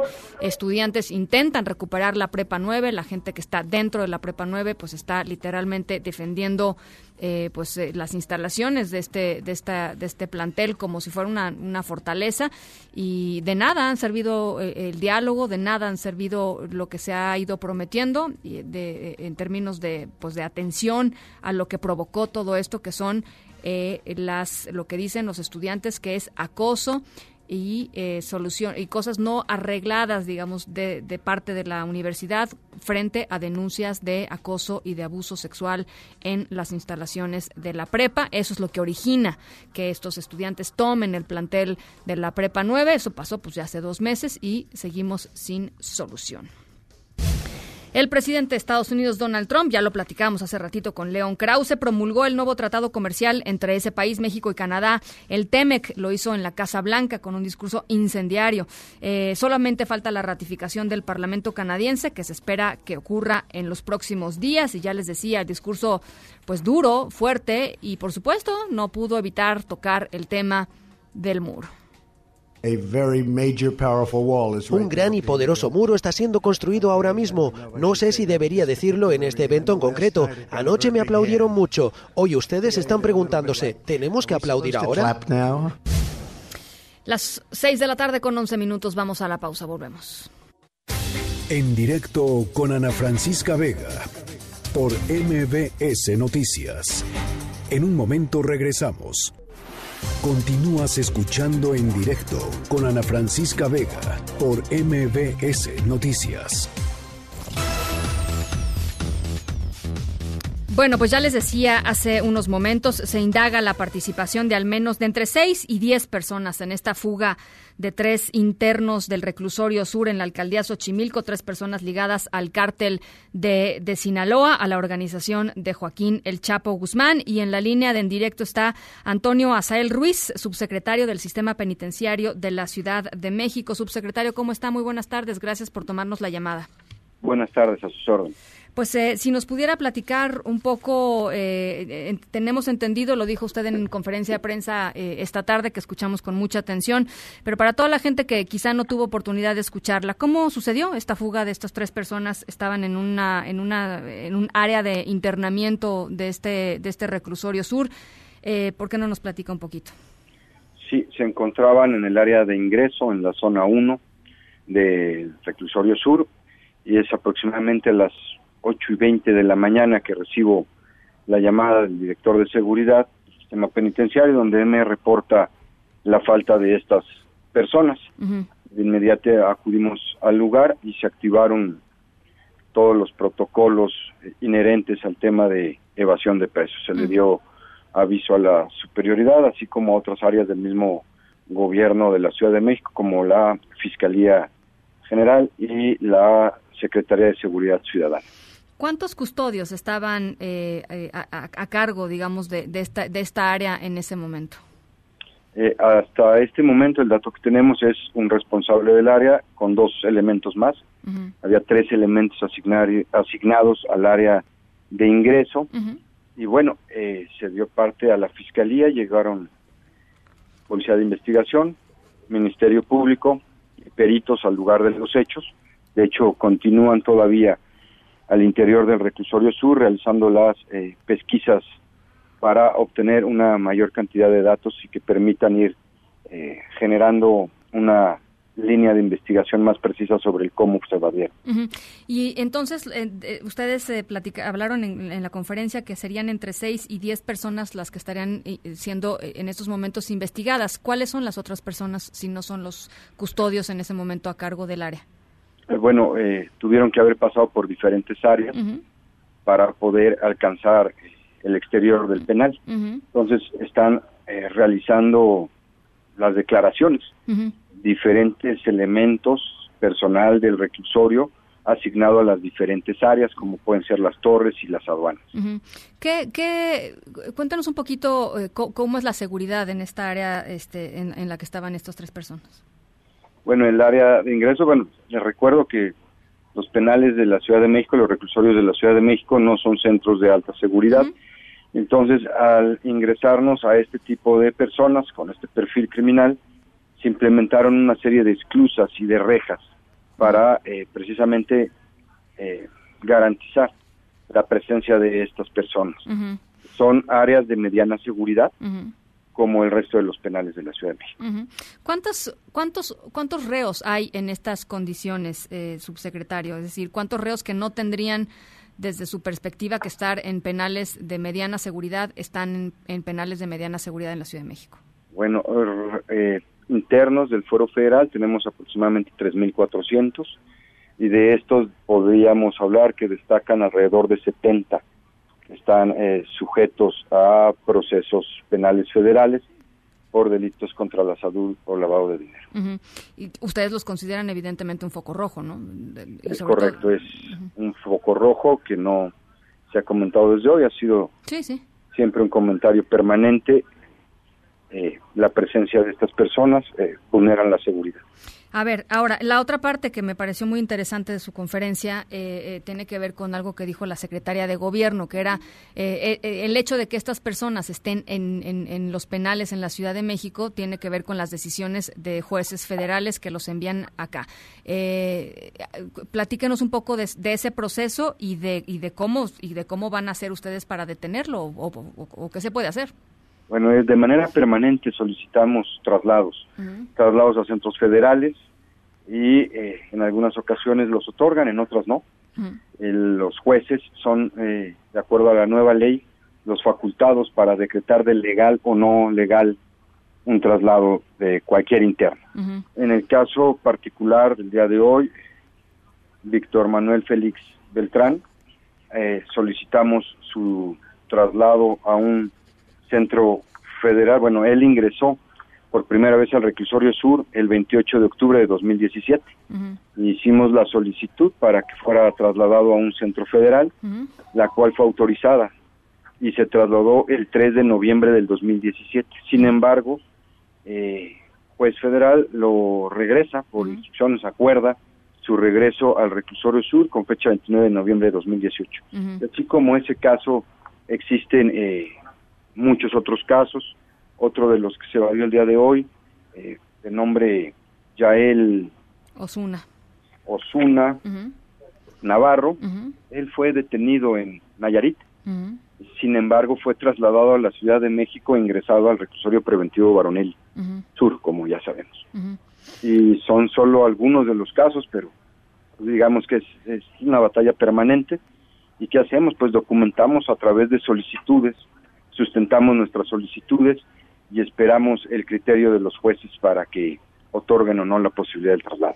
Ahora, lo que deja claro eh, lo, que sucedió hoy es que efectivamente estas personas pues tienen el poder de comprar su salida, de, de, pactar su salida, de comprar su salida, de amenazar y salir. No, no lo sé, no sé cuál, cuál ha sido, eh, esto supongo que lo, irán diciendo las investigaciones, pero lo que, lo que nos dice lo que sucedió hoy es que efectivamente gente con un perfil como ellos pues puede salirse de, un, de una cárcel de la Ciudad de México. Sí, la, las responsabilidades las irá determinando la Fiscalía a través de la integración de su averiguación y de las pesquisas que están realizando, que empezaron a realizar desde hoy a temprana hora y continúan y seguramente continuarán bastantes días más. Y sí, efectivamente, es notorio la colusión de servidores públicos adscritos allá al reclusorio sur para que hayan eh, logrado la evasión de estas tres personas.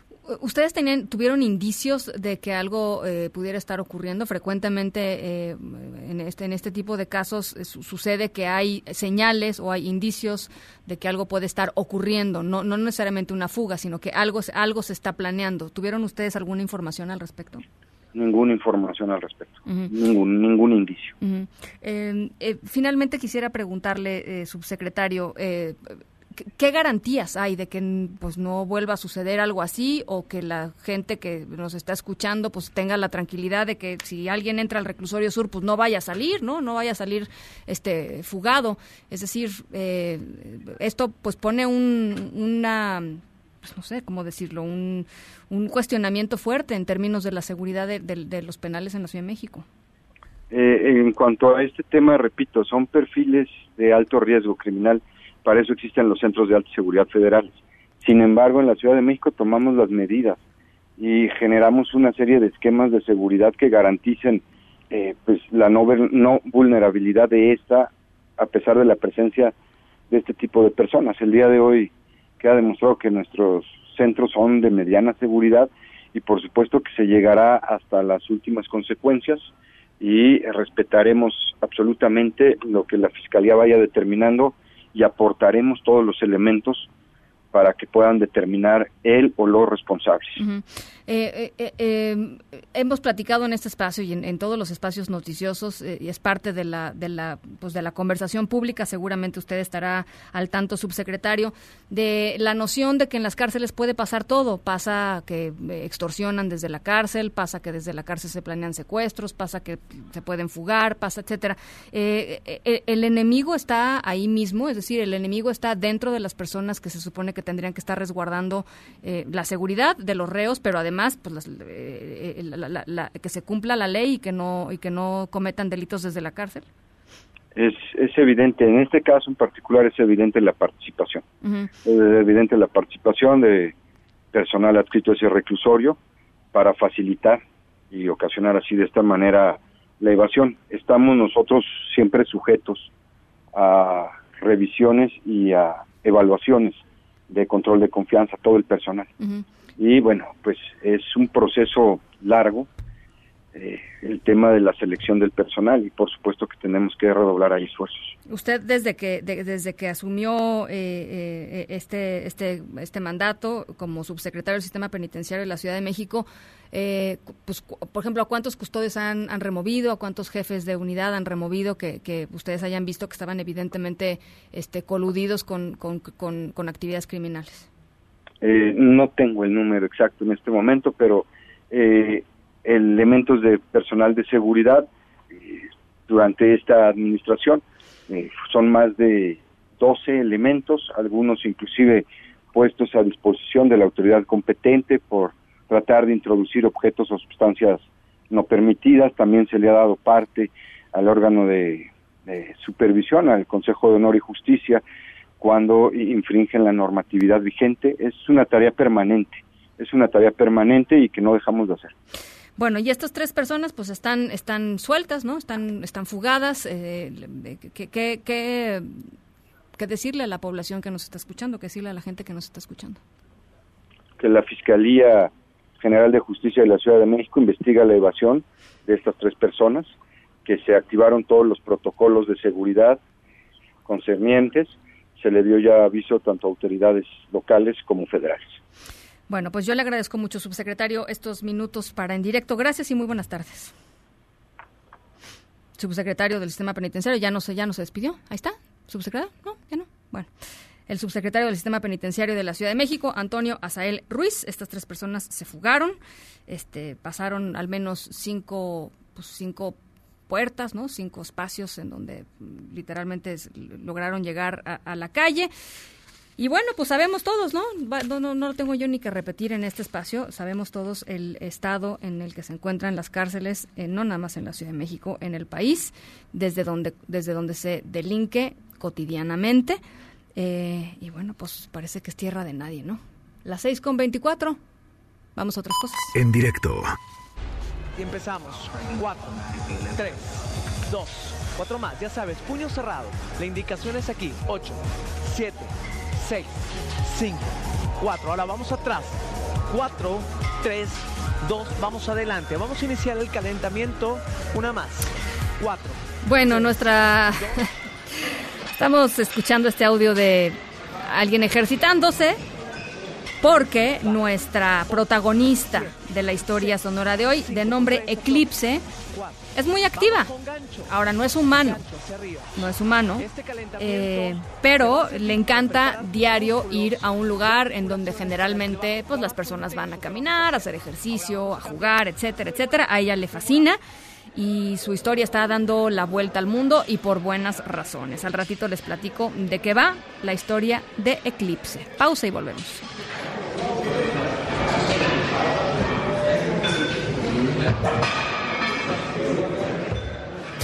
En directo con Ana Francisca Vega por MBS Noticias. En un momento regresamos. Continúas escuchando en directo con Ana Francisca Vega por MBS Noticias. Ayer les platicamos que la Secretaría de Gobernación, a través del Instituto Nacional de Migración, eh, había eh, pues lanzado un comunicado en el que se prohibía eh, por tiempo indefinido que organizaciones que se dedican a proteger y a velar por los derechos humanos de los migrantes pudieran entrar a las estaciones migratorias eh, para verificar cómo se está tratando a los migrantes en nuestro país. Bueno, pues habían dicho que no iban a poder entrar. El presidente esta mañana se pronunció porque, porque, pues porque se les dejara entrar a las, a las organizaciones nuevamente. Así es que resulta que siempre sí, este, el Instituto Nacional de Migración dijo que a partir de febrero, o sea, ya, ¿no? Un par de días, eh, las organizaciones civiles y religiosas que estaban haciendo estas labores van a poder volver a ingresar a las estaciones migratorias y qué bueno que recularon. Nora Bucio, ¿cómo estás? Buenas tardes. Ana Francisca, te saludo nuevamente con gusto y de la misma forma al, auditorio. Como bien lo comentas, el Instituto Nacional de Migración informó que a partir del primero de febrero las organizaciones civiles y religiosas podrán ingresar nuevamente a las instalaciones migratorias con base en la reprogramación de citas. Lo anterior, luego de que se diera a conocer que el instituto había prohibido las visitas a estos centros migratorios con el fin de no obstaculizar, dijo a través de un oficio, los trabajos que se realizan con las personas extranjeras en situación irregular que ingresaron al país. A través de un comunicado, el instituto aseguró que se mantiene un compromiso con una política migratoria sustentada en el respeto a los derechos humanos y la transparencia y de colaboración con instancias nacionales e internacionales para garantizar una atención digna a favor de las personas migrantes. Agregó que las citas reprogramadas corresponden a 10 organizaciones que ya tenían agendada su visita a las sedes migratorias en los últimos días de enero. Se precisó que no se modificó la calendarización para el resto de las organizaciones que ya fueron autorizadas y notificadas para el mes de febrero y el transcurso del año. La autoridad migratoria apuntó que las normas de calendarización de las visitas establecen además la regulación que deben observar los diferentes instancias de derechos humanos y religiosas para mantener el orden, seguridad y disciplina en el interior de dichas instalaciones migratorias. Ana Francisca, nada más para comentarte que a final de cuentas está suspendido en este momento el ingreso de estas organizaciones porque estaba planeado que pudieran entrar desde hoy y lo van a hacer hasta el primero del mes que entra, es decir, tres días después de la fecha anunciada en este documento. Ana Francisca, la información. Te agradezco mucho, Nora. Muy buenas tardes. Un abrazo. En directo.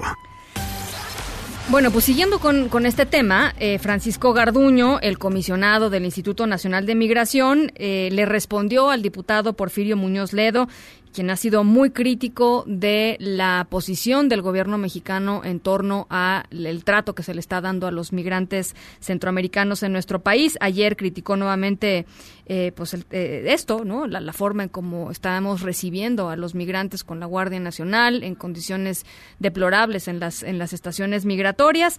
Eh, Porfirio Muñoz Ledo además exigió la renuncia del comisionado y que dijo el comisionado Angélica Melín, te saludo con gusto, ¿cómo estás? Hola Ana, muy buenas tardes. Con el gusto de saludarte y también de saludar al auditorio. El comisionado del Instituto Nacional de Migración, Francisco Garduño, estuvo este día, esta tarde, con los diputados federales de Morena que están realizando en la sede de San Lázaro su reunión plenaria. En ese marco, sí dio un breve mensaje y sobre la exigencia que bien lo planteaba Sana, eh, le lanzó el eh, vicepresidente de la mesa directiva de la Comisión Permanente del Congreso de la Unión, Porfirio Muñoz Ledo, no quiso decir nada. Se le preguntó eh, qué eh, opinión tenía o qué comentario le merecía pues esta sentencia que le lanzó el diputado Muñoz, eh, Muñoz al eh, comisionado Garduño y él pues antes de subir a su camioneta para salir corriendo de aquí de San Lázaro, bueno simplemente dijo que el diputado Muñoz Ledo es su maestro, no respondió más. Lo que sí dijo el comisionado de migración fue que bueno pues esta aclaración que también hizo el presidente de la República esta mañana Ana respecto a que las puertas del país siguen abiertas y también de las estaciones migratorias en el país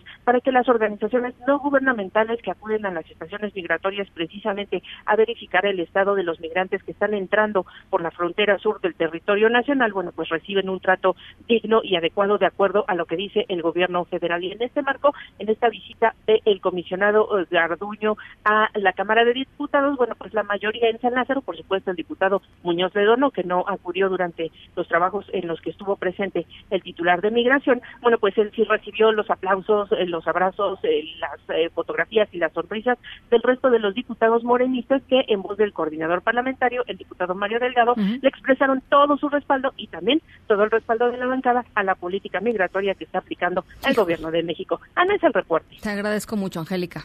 Hasta luego. Abrazos. Ate con queso con Irma Uribe. Irma Uribe. ¿Cómo estás? Me da mucho gusto saludarte. Igualmente. La verdad. ¿Qué nos traes hoy? Oye, les traigo em, una recomendación de un libro súper lindo que acaba de salir y que además se presenta este sábado a las 12 del día en IBI, que es la biblioteca que está en Miscoac de la que hemos hablado mucho, que es la biblioteca infantil más grande de nuestro país.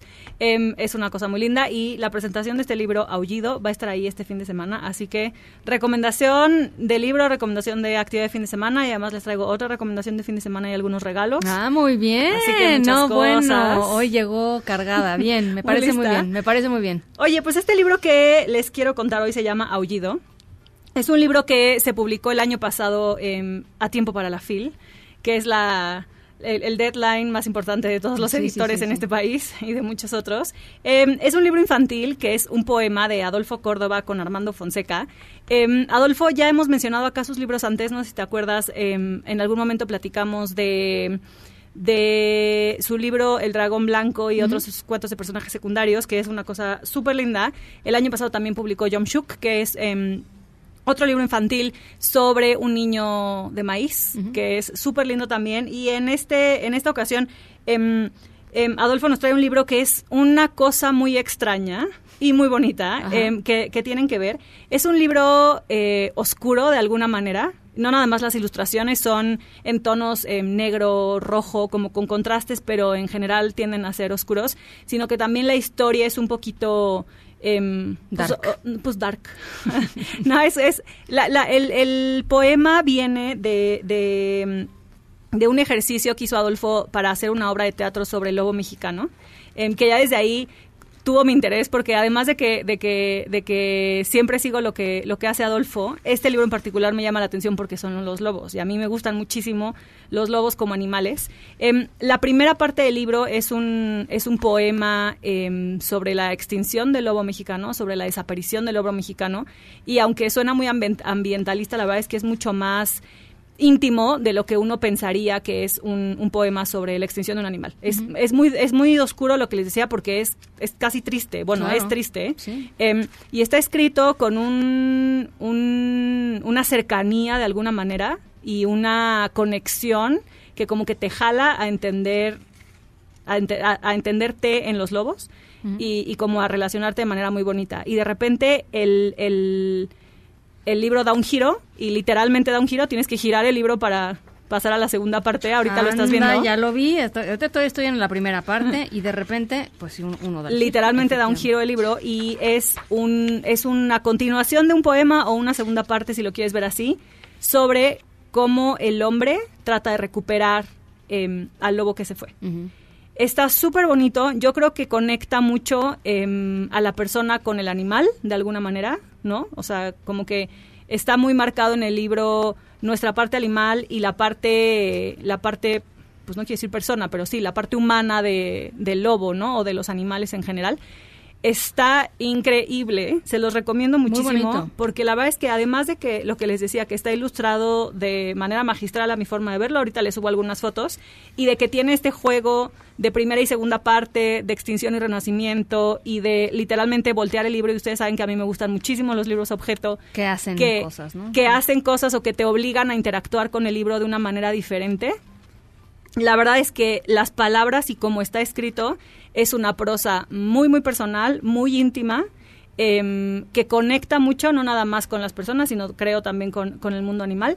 Está precioso, se los recomiendo muchísimo para leerlo ustedes, para leerlo con sus hijos, para platicar también y para detonar conversaciones sobre, sobre los animales, sobre la relación que tenemos sobre los animales, sobre los animales endémicos de nuestro país. La verdad es que es súper, súper bonito el libro. El texto Adolfo Córdoba y las ilustraciones son de Armando Fonseca. Exactamente. Y les contaba que van a presentarlo o a representarlo, porque ya se presentó en la FIL el, el año pasado, pero van a estar presentándolo en IBI. IBI.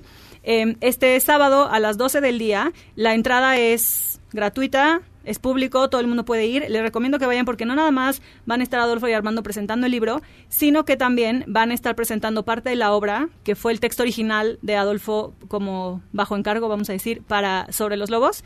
Van a estar presentando parte de la obra eh, de los lobos, que es con marionetas, que, que, que Mm, yo creo que promete mucho. Y además va a haber algún taller de máscaras eh, de lobos y otros animales feroces ahí también. Así que les recomiendo muchísimo si todavía no tienen planes el fin de semana. Buenísimo. IBI eh, a las 12 del día. Ahorita les subo la información a Twitter para que lo tengan. Y de cualquier manera, Aullido de Adolfo Córdoba ya está en librerías si lo quieren buscar y quieren ver un poema muy lindo que además yo siempre trato de recomendarles poesía en, en español infantil, que es un bicho raro, pero Está bien. vale mucho la Sí, pena. Sí, está bien, porque la- que los niños empiecen a leer poesía, me parece. me Exactamente, parece y que empiecen también a explorar como con, con estos otros géneros que no necesariamente son tan directos como la narrativa y como los libros infantiles a los que estamos acostumbrados, sino que son, son, son textos que nos exigen mucho más como lectores de alguna manera Claro. y también nos conectan a los libros como de maneras diferentes y emocionalmente creo que también puede ser una reacción diferente a la que vean en sus hijos cuando leen poesía que cuando leen narrativa o cuando leen un, un cuento, ¿no? O, o cuando leen un Bueno, libro su- informativo. a- literal suena diferente la poesía. Suena ¿no? diferente. Entonces, eh, sí creo si que ustedes todavía les leen en voz alta a sus hijos, se van a encontrar em, casi recitando sin querer, ¿no? Claro. Porque la poesía tiende a ser muy rítmica. En el caso de Adolfo, además, les digo que trae como un peso importante emocional em, este libro de Aullidos. Entonces, búsquenlo porque la verdad es que vale muchísimo la pena. Em, y bueno, si quieren darse una vuelta en IBI, ahí nos vemos el sábado a las 12. Ahorita les subo la información. Y hablando de lobos, la otra recomendación que les traigo hoy em, es que me enteré que em, van a retomar este próximo primero de febrero una obra de teatro que estuvo en cartelera el año pasado, que es un musical de Caperucita Roja. Ah. Y entonces el lobo vino a mi memoria. Eh, es una obra muy, muy linda que, que tiene la dirección de, de Ricardo Díaz. Está en el Foro Cultural Coyoacanense los sábados a las cuatro y media de la tarde. Em, Y está muy padre porque además cómo se conecta, pero, o sea, fuera de Lobo, que es la conexión lógica, em, les decía ahorita que la obra que escribió Adolfo sobre lobos em, es de marionetas. Y este musical no es nada más un musical, sino que también tiene marionetas. Es Ah, una combinación de actores, actrices y marionetas con música de un clásico, ¿no? O sea, de un clásico que ustedes ya Roja. conocen, que sus hijos seguramente ya conocen, con el que se van a relacionar como de manera eh, pues fácil y es pues introducirlos también al mundo del teatro musical desde edades tempranas, que ¿Qué es muy divertido. no me lo imaginaba, fíjate. No me imaginaba Vayan a ver musical. Caperucita Sí. Roja y Ricardo y la, la compañía de Caperucita Roja nos regala 10 pases dobles para que se lancen este sábado a las cuatro y media al reestreno de, de Caperucita Roja, que les decía que estuvo en cartelera el año pasado. Em, se salió, salió de cartelera porque el teatro estuvo en remodelación. Vuelven este primero de febrero y tenemos 10 pases dobles para ustedes Ah, que pues- vamos a regalar por WhatsApp. Sí, a ver, ahí ¿Te les parece? va. 55 43 77 1025, nuestro número de WhatsApp aquí en cabina. 55 43 77 1025. Y así nomás, o sea, nada más con que hablen. Yo creo que con que nos digan quién escribió el libro Aullidos que les recomendé hoy, mencione su nombre varias En veces. varias- en varias ocasiones. ocasiones. Es un autor que ya hemos mencionado antes, que además... Y que además, ya digo, ya si quieren que les yo les eché un, un, una, un, un- un tip importante, va a subir en estos momentos Irma a su Twitter, que es arroba irmolauro, este, algunas, la portada, por supuesto, y algunas de las ilustraciones de, de Aullido. Muy barcos somos, ¿eh? Somos barquísimo. Barquísimos. Pero pues es que queremos que vayan al teatro. Vayan al teatro, va a estar increíble. Em, ahí nos vemos también. Así que, este... Ahí vamos a estar viendo mucho sobre lobos este fin de semana. Oye, pues gracias por Em, los boletos a toda la gente de... de- Sí, muchas, muchas gracias a Ricardo y a la compañía. Sí, claro. Eh, ahí nos vemos el, el sábado a las cuatro y media. Y de cualquier manera, si no se ganan los boletos ahorita con nosotros, búsquenlos en, en, en internet. Eh, ahorita les pongo la liga en donde los pueden comprar en, en la página para que vayan a ver Caperucita Roja, el super cuento musical. Buenísimo, gracias Irma. La pueden seguir como Irmolauro o arroba ate con queso ed. En directo.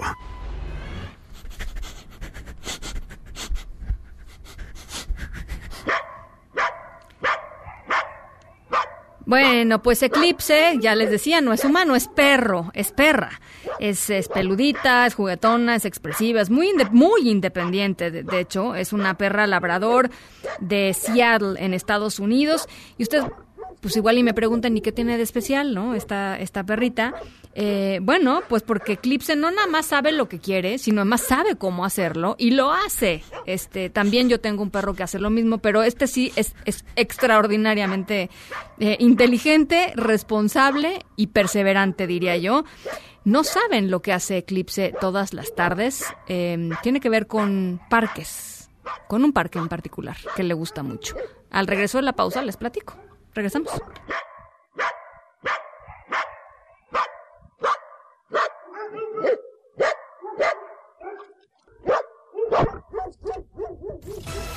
En un momento continuamos en directo con Ana Francisca Vega.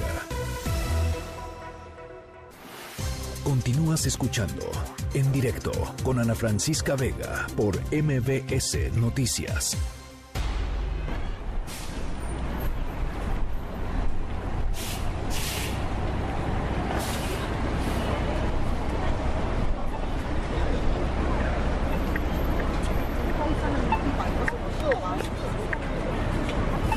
Estamos escuchando sonidos de, de un autobús, porque nuestra historia sonora de hoy está a lo máximo. Eh, se trata de una perra de nombre Eclipse que vive en Seattle, en Estados Unidos, y todos los días eh, literalmente toma el autobús sin su dueño, sin su dueño, para bajarse en el parque al que pues su dueño la llevaba a, a- a caminar, a hacer ejercicio, etcétera. Después de pasear, después de jugar, se vuelve a poner en la eh, pues para, para tomar el autobús de regreso en la parada del autobús, se sube y se regresa a su casa. Eclipse aborda este camión que lo lleva al centro de la ciudad y ya les decía, unas horas después regresa a su hogar. Antes eh, solía ir al parque con Jeff Young, su dueño, pero las cosas cambiaron el día que eh, él no se apresuró y ante la inminente llegada del camión, Eclipse corrió y sin pensarlo lo abordó sola. O sea, como que no, ni lo esperó. El chofer ya la conocía, obviamente, así es que con la con el permiso de su dueño, la llevó hasta su destino y ahí la alcanzó Jeff. Y poco a poco fue enseñándole a Eclipse pues el viaje de regreso hasta que tuvo la suficiente confianza como para dejarla hacer este recorrido sola.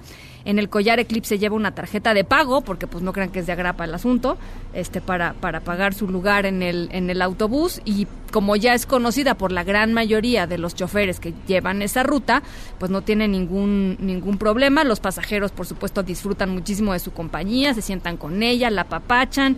Incluso la policía ha dado su visto bueno de que esta perra pues ande sola, siempre y cuando los conductores o alguien en el camión no se queje. Así es que esta es nuestra historia sonora de hoy, que por cierto ahorita en redes sociales, arroba Ana F. Vega y en Ana Francisca Vega Oficial pueden encontrar la nota completita. Ahí está la fotografía de Eclipse para que la vean, está chulísima.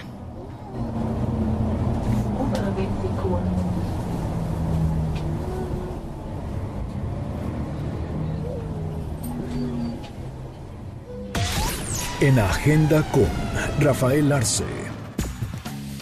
Rafa, ¿cómo estás? ¿Qué pasó, Ana? ¿Cómo te va la vida? ¿Todo bien? A mí muy bien. ¿A ti ¿Todo qué tal? fluye? Sí. Todo fluye. Ah, pues qué ¿Tú qué bueno. tal? Bien, bien, todo bien. Ay, qué bonita historia sonora de nuestra jefa de información y nuestro productor.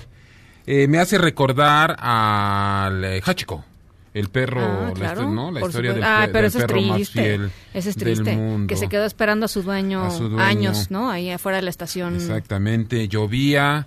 Sí, no, eso es triste. No, esta está bonita. No, no, pero ¿por qué nos bajoneas, Rafael? No, es que de veras que ustedes me llenan de ternura. No nos bajonees, No, estamos no, en eclipse, independencia, perra sola, bien. Ay, bueno, ¿y si pagaba su pasaje el perro? Yo creo que Eh, algunas creo veces que sí, Algunas ¿no? veces sí. Bueno, pues vayan. Ah, qué bonita historia. ¿Cómo no? ¿Cómo no? Qué bonitas historias. Momentos sonoros que les presentamos. ¿Cómo están? Buenas tardes, buenas noches a quienes nos hacen el favor de estar ahí escuchándonos o viéndonos. Hacen muy bien, ya saben, en directo las cosas en la vida son mejores. Oye, Ana, muy pendientes de la de lo que la Organización Mundial de la Salud vaya a determinar eh, o esté determinando por la diferencia horaria, ¿no? Allá En las eh, próximas eh, horas, en sí. las próximas horas, su reunión en Ginebra eh, va a determinar si el eh, coronavirus merece eh, eh, decretar la emergencia, que si por este virus eh, es necesario decretar la emergencia internacional. Comentar, Ana, que la cifra de fallecidos en China ya está en 170 personas, ¿no? Más de 7.700 infectadas. ¿no? Por supuesto, estamos al pendiente de esta de esta información. Ana, después de este que sí, que no, que te dejo entrar, que te abro la puerta, eh, perdóname por cerrártela en la nariz, ¿no? Ah, no, per- pero, ya te la abrí, ¿no? Bueno, pues asociaciones de derechos humanos, activistas, organizaciones que se dedican a la vigilancia de las garantías individuales e ir acompañando a, migrantes y demás, pues darán una conferencia de prensa para bueno, ya la han dado a conocer en este espacio informativo, por supuesto, pero ya de manera mucho más eh, oficial, no más contundente. Mañana una conferencia de prensa en el Centro eh, de Derechos Humanos eh, Miguel Agustín Pro, ¿no? Estamos al pendiente de este asunto. Oye, Ana, vaya, vaya revuelo que incluso eh, en la preparatoria 9, que incluso ya los padres de familia, Ana, han advertido a la autoridad universitaria que serían ellos quienes in- eh, ingresen en todo caso a, para a la prepa 9 para recuperar las instalaciones que eh, fueron tomadas desde hace más de dos meses. La causa, Ana, ya lo platicamos ayer y lo seguiremos platicando, es justificable, ¿no? Ellos se quejan, quienes han tomado la preparatoria por el acoso, eh, Sí, o sea, dicen sexual, que hay casos de ¿no? acoso sexual y que, hay, y que hay abusos ¿No? que han sido denunciados y que la Prepa 9 no ha tomado las cartas en el asunto. Eh, eso es lo que originó que tomaran las instalaciones. Ahora eso pasó hace dos meses y la cosa sigue sin solucionarse. Así es. Entonces los alumnos de la prepa 9 ven que la prepa 7 ya está entregada, que los de adentro, por decirlo de alguna forma, cumplieron, pues ahora ellos pues dicen, ¿qué onda? Los padres de familia están furiosos y también pendientes, Ana, de lo que pasó hace algunas horas en la FES Aragón, una amenaza de bomba. eh, Contra un eh, grupo de Contra feministas, un grupo ¿no? de De- de feministas y feministas. demás. Mi alma mater, quiero decirte, Ah. ¿no? Si tú me lo, si tú me lo permites. De ahí han egresado grandiosos periodistas. bueno, vale. tenía que decirlo, Irma, Ajá. discúlpame, ¿no? Por favor. Es que aquí todavía está Todavía Irma. está aquí Oye, Irma Uribe. Irma Uribe. Oye, Ana, mañana último día, aquí, as- así nos lo hizo saber la autoridad de, de la Ciudad de México. Mañana es el último día para gastar el saldo de las tarjetas viejas del metro. Ya solo las de movilidad integrada y la alusiva al 49 aniversario del sistema de transporte colectivo podrán ser utilizadas. Así es que si no vas a utilizar tu tarjeta del metro, eh, échamela. Yo, ¿Pretendes yo- viajar toda la mañana de toda- estación a la- estación? Ah, ¿tanto tienes? No, pues no Guau. Sé, pues algo, algo. Vaya, ya, Tengo ya.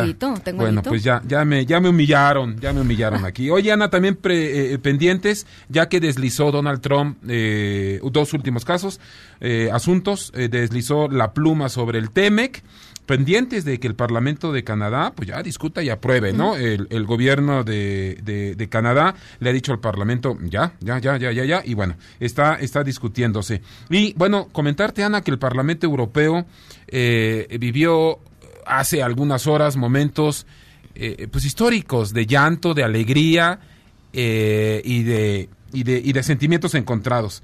Ha aprobado el Parlamento Europeo, Ana, el Brexit. Adiós Finalmente. del Reino Unido a la Unión Europea tras casi 50 años. Esto será efectivo a partir del próximo viernes 31 de enero, Ana. ¿Y cómo se escuchó ahí el momento? en el Parlamento Europeo después de haber aprobado le- eh, este asunto del Brexit. Así, más o menos así se escuchó.